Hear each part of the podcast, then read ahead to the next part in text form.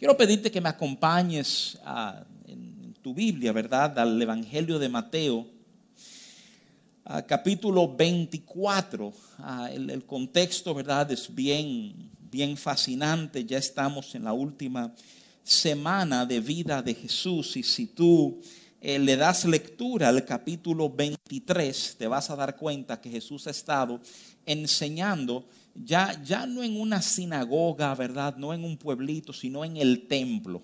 Y ahí obviamente al estar enseñando en el templo ha habido enorme resistencia eh, a su forma de hablar por cómo él tiende a tirarle eh, a los que están en eminencia, en posiciones de autoridad, ¿verdad? De hecho, dado que Él está, digamos, en la cancha de ellos, ellos vinieron a Él. Y el capítulo 23 tiene de los encuentros más, más hostiles. Jesús no está midiendo palabras, se lo llama víboras, hipócritas, ¿verdad? Públicamente.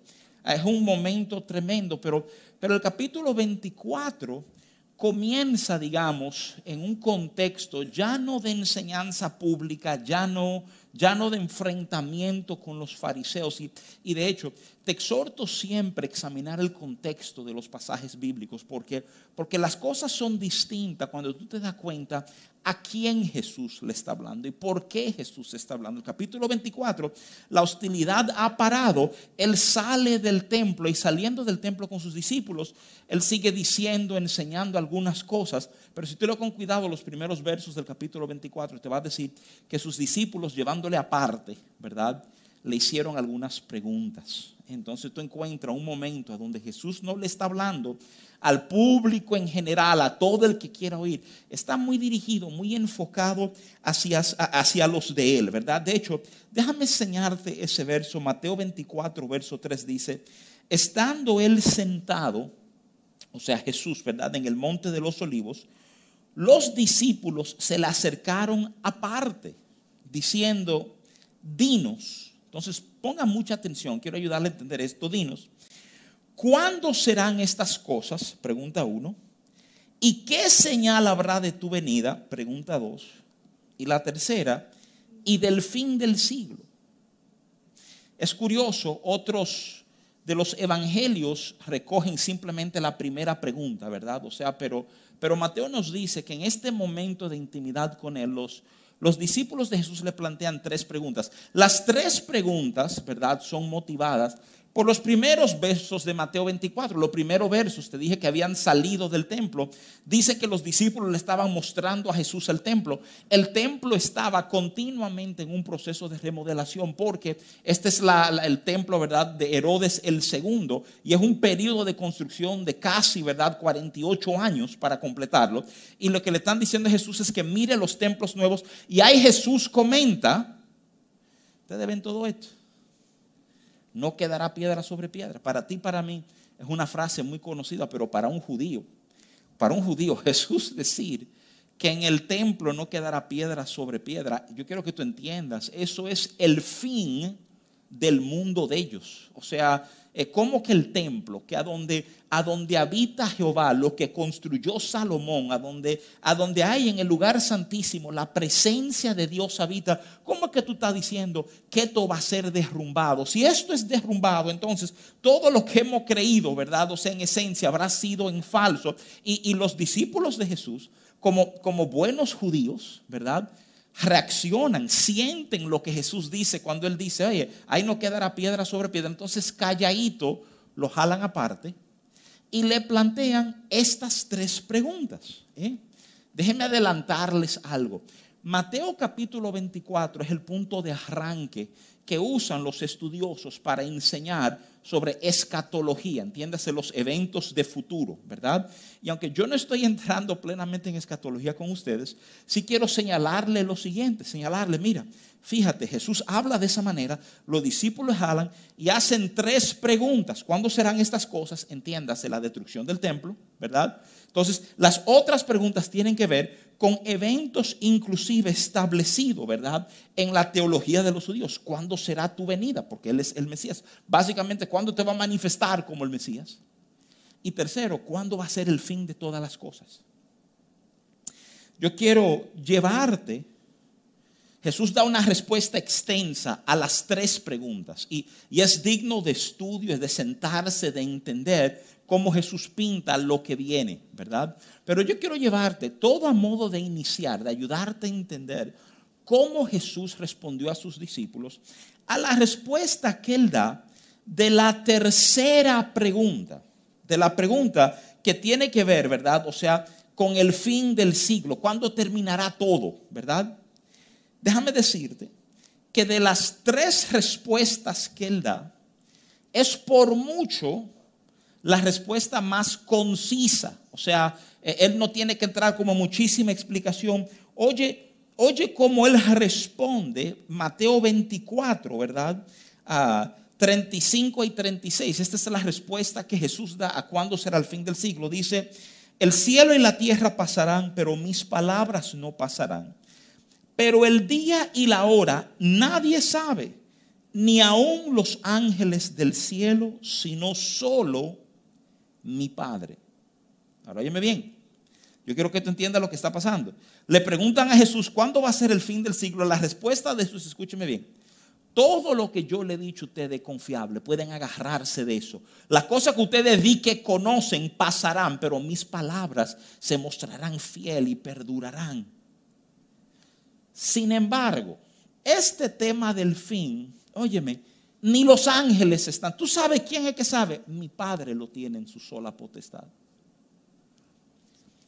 Pero la respuesta no termina ahí. Inmediatamente después de decir que esto está en potestad de su Padre, o sea, Dios Padre sabe cuándo es el fin de siglo, Jesús arranca a dar una serie de enseñanzas de nuevo a sus discípulos. No se lo está dando al público en general, a sus discípulos, ¿verdad? Él comienza en los versos 37 al 39, ¿verdad? Da característica de la generación del tiempo de Noé que no sabían que venía el diluvio. Y a partir del verso 45 de Mateo 24, Jesús arranca con una serie de enseñanzas que todos tienen el mismo tema. A partir del verso 45 habla del siervo fiel y prudente. En Mateo 25 del 1 al 13 habla de las 10 vírgenes con sus lámparas de aceite esperando al esposo. Y ahí sigue en Mateo 25 del 14 al 30 la parábola de los talentos y toda su respuesta se sella ¿eh? con lo que tiene que ver, ¿verdad? A partir del verso 31 con el juicio de las naciones que enfoca a aquellos que fueron fiel a lo que él les había dicho y enseñado. Fíjate, en esencia la respuesta de Jesús es, miren, eso está en la sola potestad del Padre, pero mientras eso va y viene, yo necesito que ustedes aprendan a ser fieles. Yo necesito que el enfoque de ustedes no esté divagando, preocupando, tratando de leer la señal y cuándo que va a terminar esto. No, no, no. O sea, eso lo maneja el Padre. Ustedes mantengan su enfoque en aprender a vivir fielmente lo que yo les he enseñado, lo que yo les he dicho. Alguien puede entenderme acá, pero Jesús como que, que evadió la respuesta. No, Jesús no evadió la respuesta. Jesús la respondió de frente, solo que no fue la respuesta que ellos quisieron oír. No le dijo ¿eh? que, uno está casi seguro que si él hubiera respondido clarito, hubiera dicho el 2020, como ha ido este año, ¿verdad? O sea, pero, pero él no le da fecha. Todo lo contrario, le dice, mire, mire, mire, eso de fecha, escúchenme, que su enfoque no se quede ahí. Y entonces hace algo extraordinario, señores, considérenlo por un momentito. Él toma el entendimiento de ellos, la preocupación de ellos, la carga de ellos, y Él los enfoca. Él dice, mire, mire, mire, mire, mire. No, no se preocupen por esto aquí arriba. Yo necesito que ustedes hagan bien esto aquí. Dios, Dios va a hacer lo de Él y yo necesito que ustedes no se me distraigan. Si tú te sientas y analizas que no lo vamos a hacer hoy, porque esto es apenas la introducción de lo que quiero decirte. tú te das cuenta esta habilidad extraordinaria en Cristo de decir, ay, no, no, no, señor, espérense, no me pierdan el tiempo aquí, no se trata de esto, se trata de esto. Si fuera a resumir algunas cosas que quiero decirte hoy, comenzaría diciéndote que estoy convencido que esto es una temporada de reenfoque para muchos de nosotros.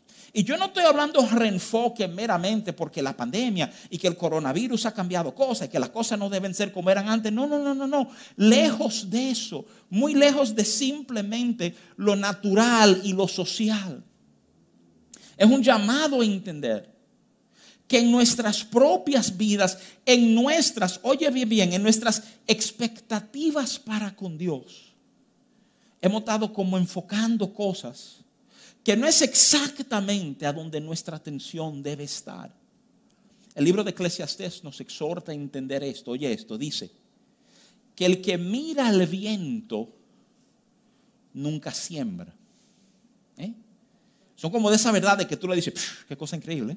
El que está mirando el viento nunca siembra. Siempre va a haber algo como para entretenerte de hacer. Y qué cosa extraordinaria Jesús tomar. Oye, Él sabe que lo que Él dijo sacudió a estos muchachos. Sacudió a todo el que lo oyó, todo el que era judío. ¿Cómo que el templo? ¿Cómo que no va a quedar piedras? Repiren. Esto está en potestad de nuestro Padre.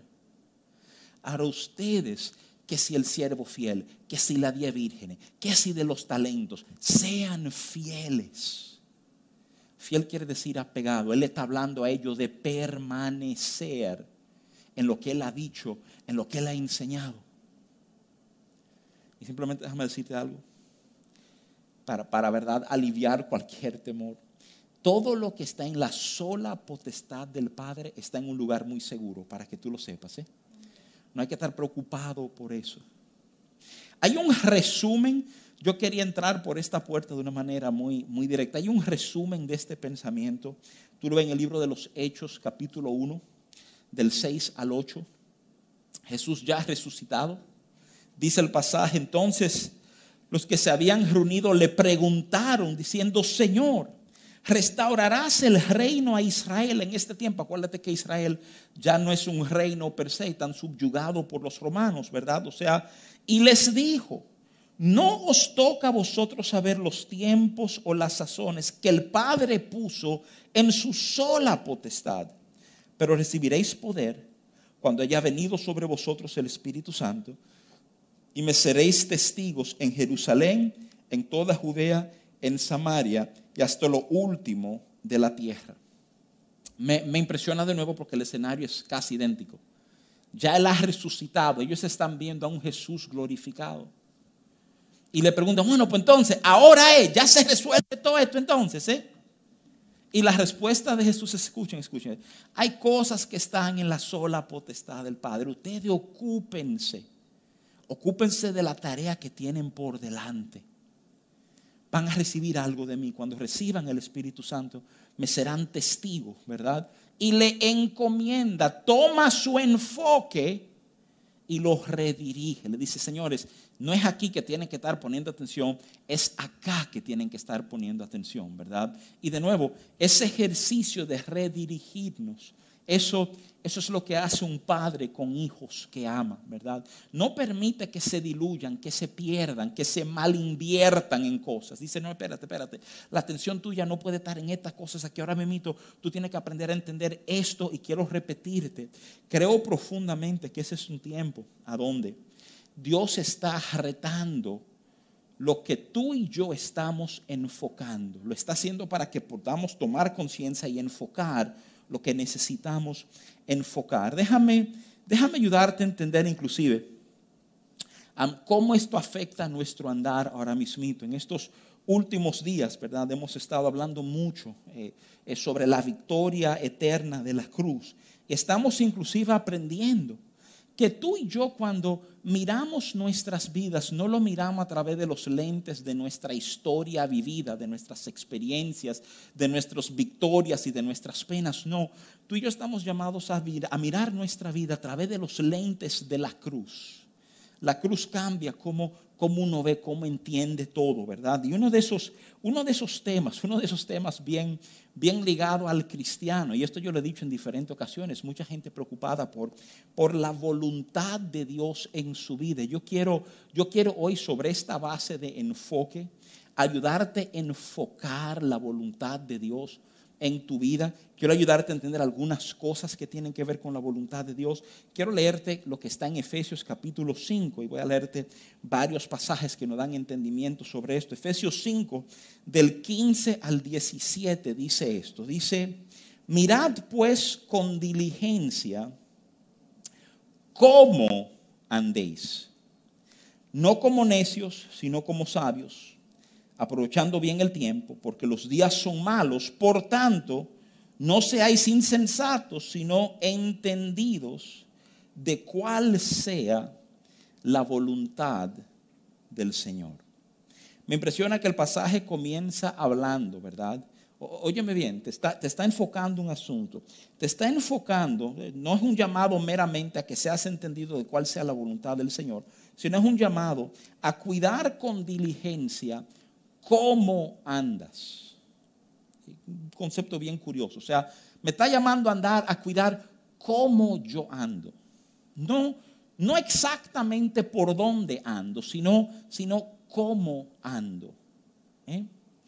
Otros versos hacen eco de este pensar. Mira, 1 Tesalonicenses 2:12, y os encargábamos que anduvieseis como es digno de Dios que os llamó a su reino y gloria. Y Efesios 4.1 dice, yo pues preso en el Señor os ruego que andéis como es digno de la vocación con que fuisteis llamados. ¿eh? Esto, esto es bien curioso y yo quiero traerte, Dios mediante, un poquito de luz sobre este tema de, de la voluntad de Dios para tu vida, que, que déjame hacerte franco, déjame hacerte bien honesto, ¿verdad? Ah, hay, una voluntad de Dios, es la voluntad de Dios. Y es como mi vida hace interfase con esa voluntad, ¿verdad? Y tú dirías, bueno, eso no tiene mucha importancia, tiene mucha importancia. Porque cuando tú hablas de la voluntad de Dios para mi vida, ¿verdad? Es como si, si lo importante, el objeto directo de la oración es mi vida, ¿verdad? O sea, y no la voluntad de Dios. No se trata de Dios adaptarse a mi vida, se trata de mi vida adaptarse a su voluntad que sirve a su propósito. ¿eh? Dios tiene un propósito y su voluntad se mueve hacia allá. Ahora déjame ayudarte a entender esto. Yo creo que aún estando en Cristo, hemos visto el tema de la voluntad de Dios bien antiguo testamentario, bien entendiendo de que tiene mucho que ver con si a izquierda o derecha, que si Dios quiere que yo vaya por aquí o Dios quiere que vaya por allá. ¿eh? Déjame ayudarte a entender algo. Estamos por el nuevo pacto en Cristo. Vivimos desde Cristo. Para la toma de decisiones de tu vida, tú tienes los principios y las verdades que la palabra de Dios ha establecido para nosotros. Y, honramos esos principios para tomar decisiones que están de acuerdo, ¿verdad?, al, al corazón del Padre. Es curioso de nuevo, porque si tú examinas con cuidado el texto a donde él te leía hace un momentito, Efesios 5, del 15 al 17, tú vas a ver que la voluntad de Dios está ligada a cómo andas. ¿A dónde voy con esto? ¿Qué estoy diciendo? Miren, estoy tratando de decirle lo siguiente, estoy tratando de decirle, miren, estamos bien preocupados en entender la voluntad de Dios para tomar decisiones correctas, pero poco preocupados para entender que la voluntad de Dios es como tú y yo decidimos actuar en las circunstancias en que nos encontramos. Déjame repetirte esto. Pensamos, nos preocupamos por entender la voluntad de Dios a modo, ¿verdad? En la versión de que si doblo izquierda o derecha. Pero pocos nos preocupamos por saber si dentro de las circunstancias que yo estoy enfrentando ahora mismo, yo me estoy comportando de una manera que refleja la voluntad de Dios con mi vida. Y que si te digo, que si tú tomas todo el Nuevo Testamento diligentemente, tú te vas a dar cuenta que hay mucho mayor enfoque en cómo tú estás respondiendo, en cómo tú estás actuando frente a las circunstancias que tú estás manejando. ¿Eh? Que si doblaste a izquierda o si doblaste a derecha. Muchos años atrás, sostuve una conversación con un hombre de Dios extraordinario. Uno de estos hombres que probablemente la historia nunca registre su nombre, pero cuando tú oyes cómo vivió para Cristo, vive todavía, ¿verdad? Fundó yo no sé cuántas iglesias en Alemania, en Europa, en los Estados Unidos, ¿verdad? O sea, es un tipo que Dios usó de una manera extraordinaria, con una, con una madurez, un entendimiento de Dios. Y yo era yo era un jovencito cuando tuve la oportunidad de pasar tiempo con él. Y me acuerdo en un momento, en una caminata que hicimos hablando, él y yo solos, le pregunté, le pregunté, ven acá, ¿y cómo yo voy a saber que estoy tomando las decisiones en mi vida que son la voluntad de Dios para mí? Y él, me recuerdo que me respondió algo que yo no puedo contarle la cantidad de veces que yo he tenido que revisarlo en mi pensar, como para tener claridad en el tema, ¿verdad? Recuerdo que Victor Hildebrand me dijo, me dijo, mira, si el deseo de tu corazón es realmente agradarlo a Él, tú te vas a sorprender lo difícil que va a ser tomar una mala decisión o una decisión fuera de su voluntad. Eso a mí me mató porque, porque no era la respuesta que yo quería. Yo quiero señales, dime. Yo tengo gente que me dice, no, yo tengo una paz con eso y por esa paz entienden que eso es la voluntad de Dios. Pero a mí me impresionó muchísimo oír este Señor, este, este, este general en las cosas de Dios decirme, escúchame, asegúrate que tu corazón esté correcto. Si tu corazón está correcto, el tema de, de, si derecha o izquierda se vuelve, digo esto respetuosamente, casi irrelevante. Porque, como tú dices que casi irrelevante? Es una falta, claro que es importante. Señores, ¿has leído alguna vez Romanos 8:28? Que es una garantía que Romanos 8:28 te está diciendo, escúchame, aunque tú tomas malas decisiones, Él va a lograr que eso obre bien y conecte con su propósito para con tu vida. ¿eh? Hay, hay una ansiedad que arropa a creyentes. Yo tengo que saber si está en esto, aquello. Escúchame, tú entiendes sus principios, tú has leído su palabra. Tú sabes que nos toca honrarle a Él. Tú has hecho eso, sí. Respira y preocúpate. No por si derecha, izquierda, sino si estoy reflejándolo a Él en el momento que estoy viviendo. Dime bien, estoy tratando de tomar tu enfoque de aquello que dice derecha, izquierda, ¿dónde está Dios en esto? A decirte, respira y pregúntate si tú estás manifestando lo de Dios en ti. Porque si estamos viviendo desde esa victoria de la cruz, si estamos viviendo la vida de Cristo, amados hermanos, tú puedes tener por cierto que tú estás en la voluntad de tu Padre.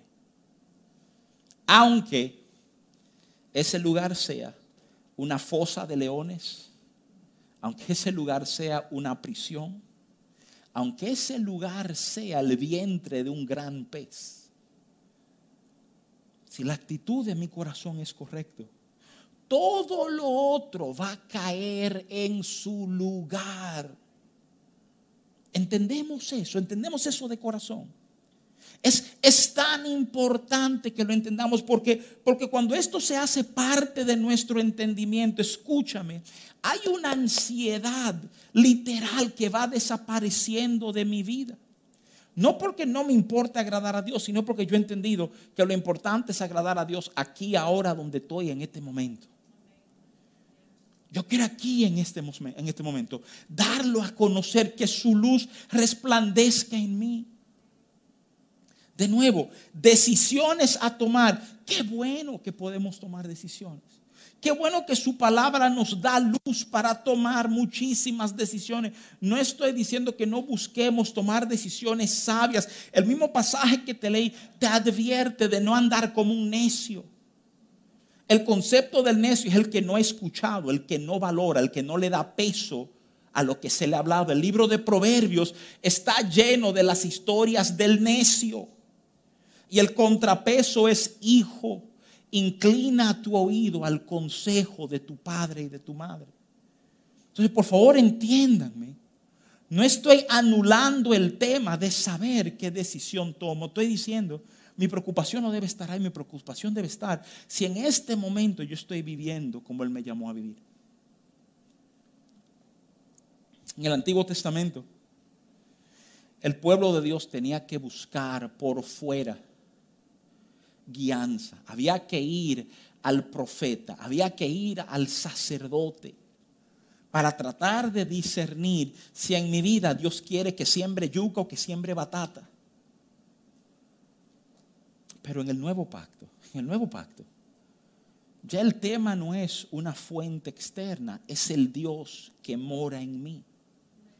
Es el entendimiento de un espíritu que va alimentando, que va alertando, que va dirigiendo, que va despertando. Y un pueblo, unos hijos que aprenden a responder a la realidad de ese testimonio interno a nuestros espíritus, de lo que el Señor está haciendo.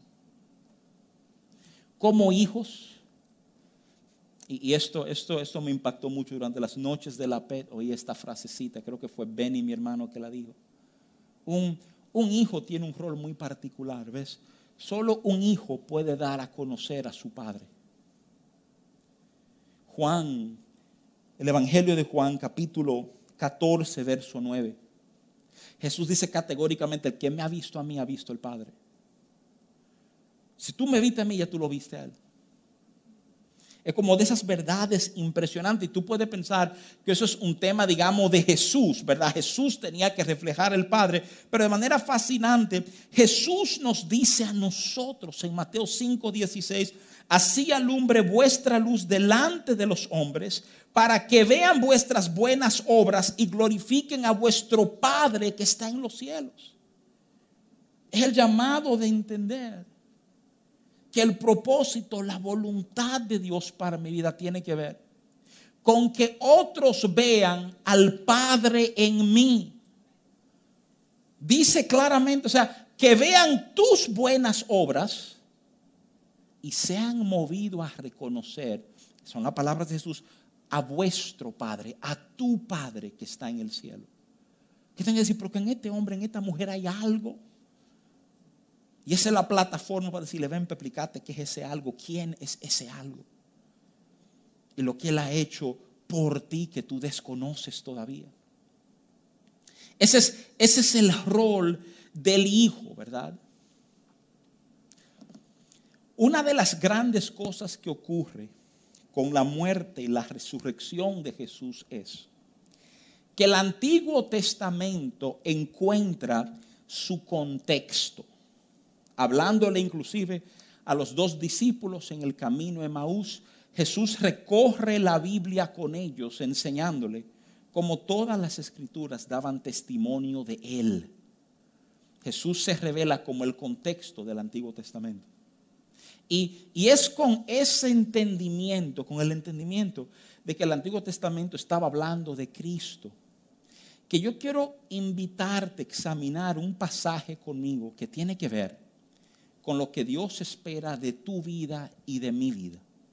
El profeta Miqueas, hay un, hay un pasaje, ¿verdad?, en el, en el libro del profeta Miqueas, que yo creo que es uno de los pasajes más contundentes cuando se habla de la voluntad de Dios. ¿eh? Y oye, oye, porque dice Miqueas 6:8 de esta manera, dice, "Oh hombre, él hablando de Dios, te ha declarado lo que es bueno ¿Y qué pide Jehová de ti? Y aquí él lo enlista. Solamente hacer justicia, amar misericordia y humillarte ante tu Dios.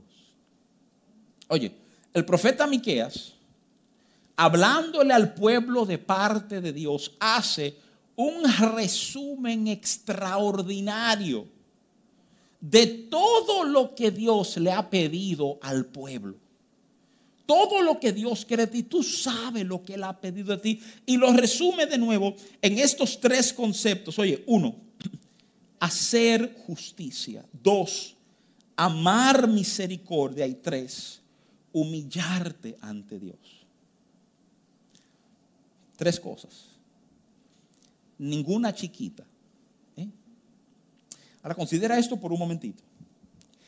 Desde el Antiguo Testamento, este era el llamado a entender que Dios quiere que yo haga esto. ¿Sabe cuál es la diferencia del Antiguo y del Nuevo Testamento en este tipo de dinámica? En el Nuevo Testamento, Cristo nos dice, yo te empodero para hacer esto. El Antiguo Testamento te lo pedía y punto. Y tú dices, pero me dio mala fe. Claro que me dio mala fe. Porque el Antiguo Testamento estaba diseñado para enseñarte lo incapaz que tú eras de vivir como Dios quería sin Dios. Y el Nuevo Testamento es Dios diciendo, espérate, tú puedes hacer porque yo te empodero porque yo te doy gracia para, porque mi paz está en ti, porque yo pongo tanto el querer como el hacer por mi buena voluntad, porque lo de Dios se manifiesta a favor nuestro. Ahora de repente lo que Él pide de mí no cae en el rango de lo imposible. Ahora está profundamente conectado a nuestro entendimiento de su verdad y de nuestro entendimiento de lo que la cruz ha hecho por nosotros. Hacer justicia. Fíjate lo, lo adelante que se fue Cristo en esto. Segunda de Corintios 5:21 dice, al que no conoció pecado por nosotros lo hizo pecado, para que nosotros fuésemos hechos justicia de Dios en él. Romanos 6, 18 dice, y libertados del pecado, viniste a ser siervos de la justicia. Mira, esto es una palabra de Dios, yo creo, muy directa para algunas vidas que están conectadas con nosotros ahora, sea que estén aquí presencial, en la televisión o en redes sociales. Cuando hemos degustado de lo de Él, no podemos ser indiferentes a los temas de justicia en nuestro entorno. Escúchame, yo sé que quedarte callado y no hablar mucho es la mejor forma de no buscarte un lío con nadie. ¿eh? Pero, pero déjame decirte esto, esto nunca se trató de no buscarse líos, de dejar de buscarse líos. Eso tiene que ver ¿eh? con agradar el que nos llamó. Y tú, tú escuchas bien cómo Miqueas maneja la solicitud de Dios. No dice y apoyen la justicia, dice literalmente, hagan justicia. A tu alrededor yo te aseguro que hay mucha gente que quieren ponerse de pie y hacer justicia, pero no tienen de dónde responder para hacerlo. Le falta el denuedo, le falta el empoderamiento necesito que tú entiendas algo. Estamos hablando de la voluntad de Dios. Tú quieres entender la voluntad de Dios. Tú estás preocupado si la voluntad de Dios es que tú te vayas o no de viaje este fin de semana. Vamos a darte a entender algo. La voluntad de Dios es que tú hagas justicia en ese espacio, ahí mismo donde tú estás ahora. No mañana, no pasado mañana, ahora. Que tú levantes tu voz, que tú seas la voz del que no tiene voz. Que tú defiendas al que no pueda defenderse que el débil encuentre un fuerte que se pare a su lado. Y alguien dirá, pero usted no la está poniendo difícil. No, no es nada difícil cuando tú entiendes que tú fuiste ese débil y él se paró al lado tuyo. No es difícil cuando tú te das cuenta que tú eras indefendible y él te defendió tú comienzas a descubrir, espérate, espérate, esto de hacer justicia, Él está pidiendo que yo haga por otros lo que Él hizo por mí. Y ese es el principio, que aprendamos a dar por gracia lo que por gracia recibimos. O sea, tú me hablas de la voluntad de Dios en este tiempo y tengo que hablarte de la necesidad de ponernos de pie y ser justos. No se trata de una justicia delante de los hombres, se trata de una justicia delante de Dios. Amado hermano, amada hermana, no seas indiferente. Mi oración es que tu corazón arda cuando tú seas testigo de injusticia. Que tú puedas levantar la voz y decir, espérense, espérense, espérense, que tú no puedes ser así. ¿Qué pide Jehová tu Dios de ti? Hacer justicia. Amar la misericordia.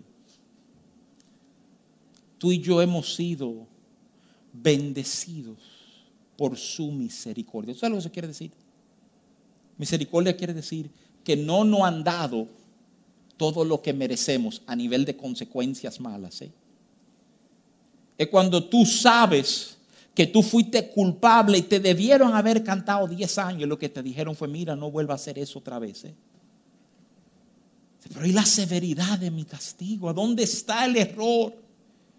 Tú y yo hemos sido bendecidos. Por, somos bendecidos por misericordia. El, el libro de Hebreos, ¿verdad? Nos llama a nosotros, Hebreos 4, verso, verso 16, nos habla de entrar confiadamente Tú sabes dónde nos manda confiadamente, ¿verdad? Ante el trono de la gracia. Y tú sabes lo que recibimos en el trono de la gracia. Misericordia y oportuno socorro. Y yo somos llamados a venir a este trono de gracia y lo primero que encontramos junto al trono de gracia es misericordia que viene sobre nosotros.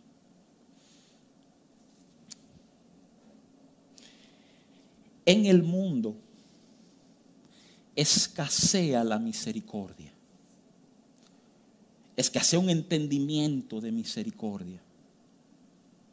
Sé tú ese modelo de misericordia. Nunca, óyeme bien, nunca va a ser un error optar por misericordia. Tú estás trancado con algo, con una situación, y tú tienes que bajar la mano duro. Siempre que tú optes por misericordia, tú ganas. Tú estás dispensando lo que el trono de la gracia ha dispensado sobre tu vida. Misericordia es una manifestación de gracia. Por eso el trono de la gracia tú hayas misericordia.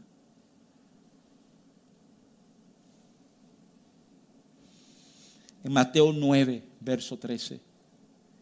Jesús dice con mucha firmeza, porque misericordia quiero, no sacrificio. ¿Oíste? Misericordia, no sacrificio. Y sabemos, sabemos que, que todo esto levanta como preguntas de nuevo, ¿verdad? Pero si no se le baja duro, ¿a dónde aprenderá? ¿Eh? Señores, ocupémonos de modelar misericordia tú ganas cada vez que tú logras sembrar, modelarle a tus hijos misericordia. E, el mundo le va a modelar crueldad y enfrentamiento y consecuencias pesadas. Ocúpate tú de modelarle misericordia para que entiendan el corazón del Padre. Misericordia. Escúchame, escúchame. Tú estás preguntando sobre la voluntad de Dios, que si es tú moverte o no. Y el llamado, el reenfoque que te hago es, ¿cómo anda la misericordia en tu vida? Has, has mostrado misericordia. Porque hay un peso en el corazón de tu Padre para que misericordia sea conocido porque lo define a Él. Señores, tú sabes lo conectado que está Dios al concepto de misericordia. Si tú tomas tu Biblia y tú sales corriendo a Éxodo capítulo 20, a donde se dan los diez mandamientos, Dios dando los diez mandamientos, Él dando, óyeme, piénsalo por un sitio, Él está dando las reglas del juego, lo que va a gobernar mi relación con ustedes, cómo van a hacer la cosa entre nosotros, lo que estoy pidiendo de ustedes para bendecirles. Y Dios hace una pausa en medio de los diez mandamientos para decir esto pero yo tendré misericordia de quien yo tenga misericordia. ¿eh? Dios básicamente está diciendo, estas son las reglas, pero sepan algo. Mi misericordia está bajo mi control exclusivo. Aquí nadie determina cómo, cuándo y a quién que no sea yo. De todo lo que él pudo reservarse, reservó misericordia. Trata de amar sin conocer misericordia para que tú veas lo rápido que tu amor se vuelve otra cosa. No, estoy hablando en serio. Hablamos mucho inclusive, no, pero y el perdón, amados. Habrá una muestra, eh, eh, toda misericordia desemboca en perdón. Es a donde misericordia tiene que terminar. Si yo estoy obviando lo que tú hiciste, tengo que soltarte de aquello que tú hiciste. Y de nuevo, yo he recibido en Cristo toda gracia. El trono de la gracia dispensa misericordia. Misericordia termina en perdón. El problema es que tú quieres tener gente, óyeme bien, entendiendo justicia sin valorar misericordia. No, tú, no, encuentras curioso eso. Hacer justicia, pero amar la misericordia. Son cosas que para el, al hombre natural son conceptos que no conectan. Porque si voy a ser justo, misericordia no puede ser parte de la dinámica. Porque si, si la misericordia se interpela, la justicia puede perderse. Lo que tú hiciste justamente lleva cinco años. Entonces yo decirte, no, pero solamente sirve seis meses. Entonces yo desvirtué la justicia. Ese es el misterio que hay en Cristo que los cinco años se te pueden exonerar porque Él los pagó. Y cuando tú comienzas a tener visión, y tú sabes que esto yo, dije una vez en unos, eh, en unos talleres que estaba dando, que, que hablar de perdón sin hablar de Jesús era violar preceptos sociales. Ustedes ven que hay una sociedad con hambre de justicia. Hay un pueblo clamando cero impunidad. ¿eh? El que la hizo, que la pague. Queremos justicia. Y es necesario para el buen ordenamiento de nuestra sociedad. Pero no es menos cierto que como hijos y como hijas del Rey de misericordia, entendemos que misericordia existe, no porque nadie lo merece, sino porque yo no lo merecía y Él me lo dio a mí. quiero llamarte a entender este principio. Yo quiero reenfocar tu entendimiento de la voluntad de Dios a estas tres cosas que Miqueas habló. De hacer justicia, de amar misericordia y de humillarnos delante de Dios. Humillarnos delante de Dios. Mira, esto no es una humildad que viene desde el razonamiento humano que en muchos momentos es manipulativo. Muchos de nosotros somos humildes en un momento, pero no es porque realmente nuestros corazones han abrazado humildad, sino porque estratégicamente me conviene ser humilde, estratégicamente me conviene no decir nada ahora. Y yo guardo eso dentro de mí para un momento más oportuno. ¿eh? Eso, eso no es humildad, eso es tigueraje. ¿eh? No, no estamos hablando de esa, de esa versión de humildad. Estamos hablando de un humillarnos bajo la mano poderosa de Dios. No estoy hablando de humillarme a cualquiera, yo estoy hablando de un entendimiento que yo porto, que cuando yo escojo humildad en mi vida, tenemos a veces problemas con entender humildad. Romanos 12, 10, yo creo que nos pinta un cuadro fenomenal. Humildad está ligada al concepto de honra. Cuando yo honro a mi hermano, cuando yo prefiero al otro sobre mí, ahí hay un reflejo de humildad. Y lo que la palabra de Dios nos enseña es que cuando yo comienzo a darle espacio a humildad, primera de Pedro 5, 6, Él se ocupa de exaltarme. Mira, yo quiero ayudarte a entender algo para ir cerrando nuestro tiempo esta mañana. Hay una diferencia, esto lo leí un tiempito atrás, hay una diferencia entre una opinión y una convicción. Decía una persona, eh, tú tienes una opinión, una convicción te tiene a ti. ¿Eh? Te lo repito, tú puedes tener una opinión, pero una convicción te tiene a ti, te agarró. Tú y yo tenemos que vivir en la convicción de que hemos sido llamados por Dios a vivir en este orden. Tú y yo tenemos que tener la convicción que hemos sido llamados por Dios a hacer justicia. Pero yo no soy jefe, no importa. Hemos sido llamados por Dios a amar misericordia. Humillarte. Qué duro es humillarte cuando tú sabes que tienes la razón. ¿eh? Y, y a la vez puedo decirte esto. Solo cuando tú sabes que tienes la razón es que puedes humillarte. Piénsalo por un momentito. Si tú no tienes la razón, tú no te humillaste, tú cediste el pleito porque estaba perdido. ¿eh? Pero verdadera humildad solo viene de aquel que cree que sabe, que sabe que está en lo que tiene que estar y yo pudiendo aplastar, pudiendo, ya está bien, mira, paz. Y en esto, en esto, andamos como Él nos llamó a andar. Efesios 4.1, se lo leo ahorita, habla de andar digno del llamado que se nos ha hecho. Esto es imposible, no si hemos abrazado su verdad.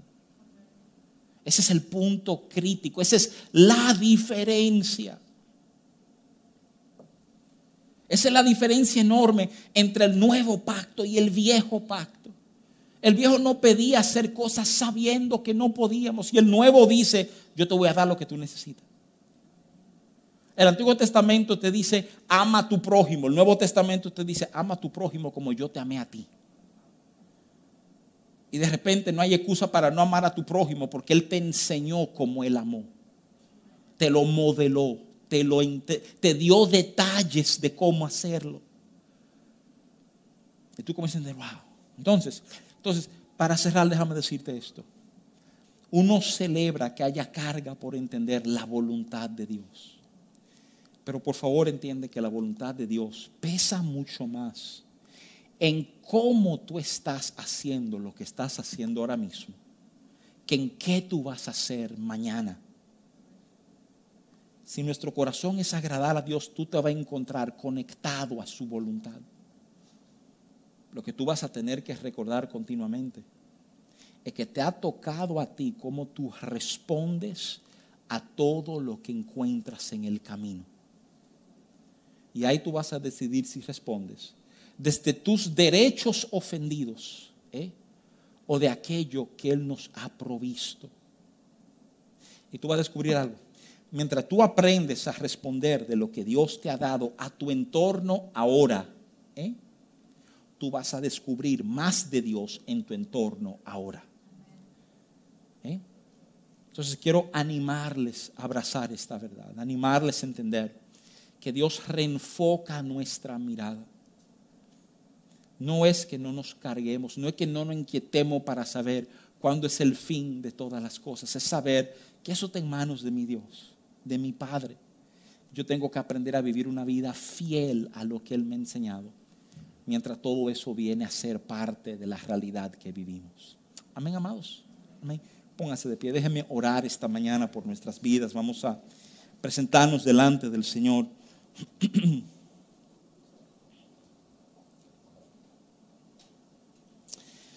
Padre, te necesitamos. Gracias. El mundo ha cambiado y esta nueva... Todo lo que necesitábamos. En Él no ha faltado nada, Señor.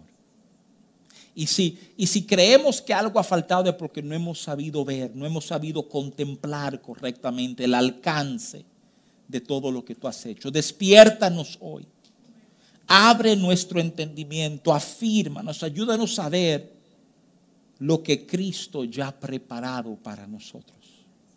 para que mi mover en este tiempo sea tomar lo que se ha preparado y repartirlo a otros. Señor, yo pido que tu Espíritu Santo haga una obra especial en nuestros corazones. Ayúdanos a amar la justicia donde nos encontramos. Ayúdanos, Señor, a hacer justicia, amar misericordia y humillarnos delante de ti que vivir en este orden va a producir, Padre bueno, que todo lo tuyo florezca en nuestro entorno. Yo bendigo la vida de mis hermanos, orando que tú nos llene de todo, de todo de nuevo, de todo bien, que misericordia abunde para con nuestras vidas en este tiempo, Señor. Tráenos conciencia de estas verdades y anclalo en nuestros corazones. Te damos gracias, Señor, te bendecimos. En el nombre poderoso de Cristo Jesús. Amén, amén, amén. Aleluya.